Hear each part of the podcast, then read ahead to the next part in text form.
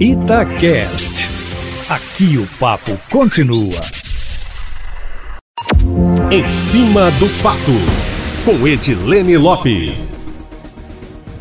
A reforma da Previdência tomou conta da pauta desde a última sexta-feira aqui em Minas Gerais. Hoje, ao mesmo tempo em que os textos da reforma foram recebidos no plenário da Assembleia Legislativa, em sessão presidida pelo deputado João Magalhães do MDB, o presidente da Casa, deputado Agostinho Patros do PV, se reuniu à distância, também da Assembleia Legislativa, com 21 entidades sindicais que representam o funcionalismo público estadual. Enquanto Zema enviou a reforma da Previdência e o secretário de governo Igor Eto anunciou expectativa de aprovação até o mês de julho, Eustáquio, o presidente da Assembleia Legislativa deixou claro que vai seguir o regimento da casa e que serão realizadas audiências públicas para ouvir o funcionalismo. No sábado, ele afirmou que se todos os prazos forem usados, a discussão poderia durar até o final do ano. Hashtag tretas, Eustáquio Ramos.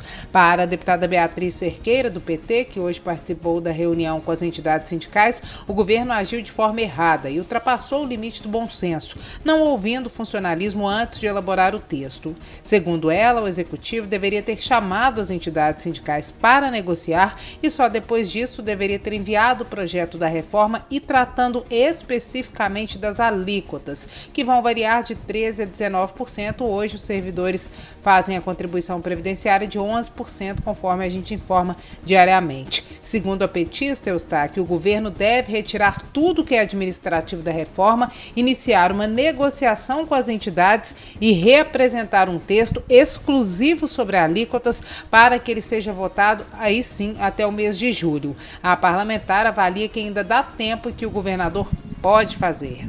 Segundo ela, o governo de Minas sempre envia os projetos em cima da hora para chantagear a casa a aprovar rapidamente, sob pena de gerar algum prejuízo para a população, jogando o povo contra os parlamentares. No caso da reforma, ela citou o prazo de 31 de julho, que, de acordo com o governo, se não for cumprido, se a reforma não for aprovada, ocasionará a interrupção de repasses da União para o governo de Minas Gerais. Para Hugo René de Souza, que é o presidente do Sindicato dos Servidores da Tributação, Fiscalização e Arrecadação de Minas Gerais, o Sim Faz Fisco, a reforma mineira é maldosa e cruel, porque outros estados que aumentaram a alíquota previdenciária, segundo ele, também reajustaram salários de servidores.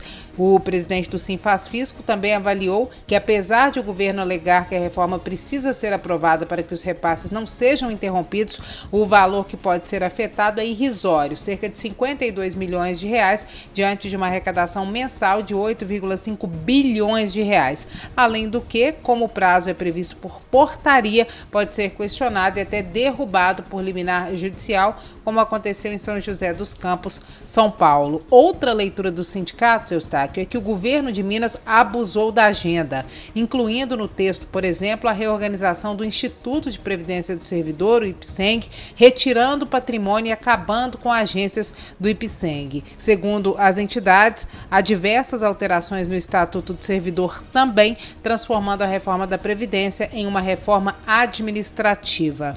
Os sindicatos avaliam ainda que servidores que têm condições de aposentar podem deixar o serviço público e gerar um apagão no funcionalismo em Minas Gerais, deixando muitos postos de trabalho importantes de atendimento ao cidadão vagos.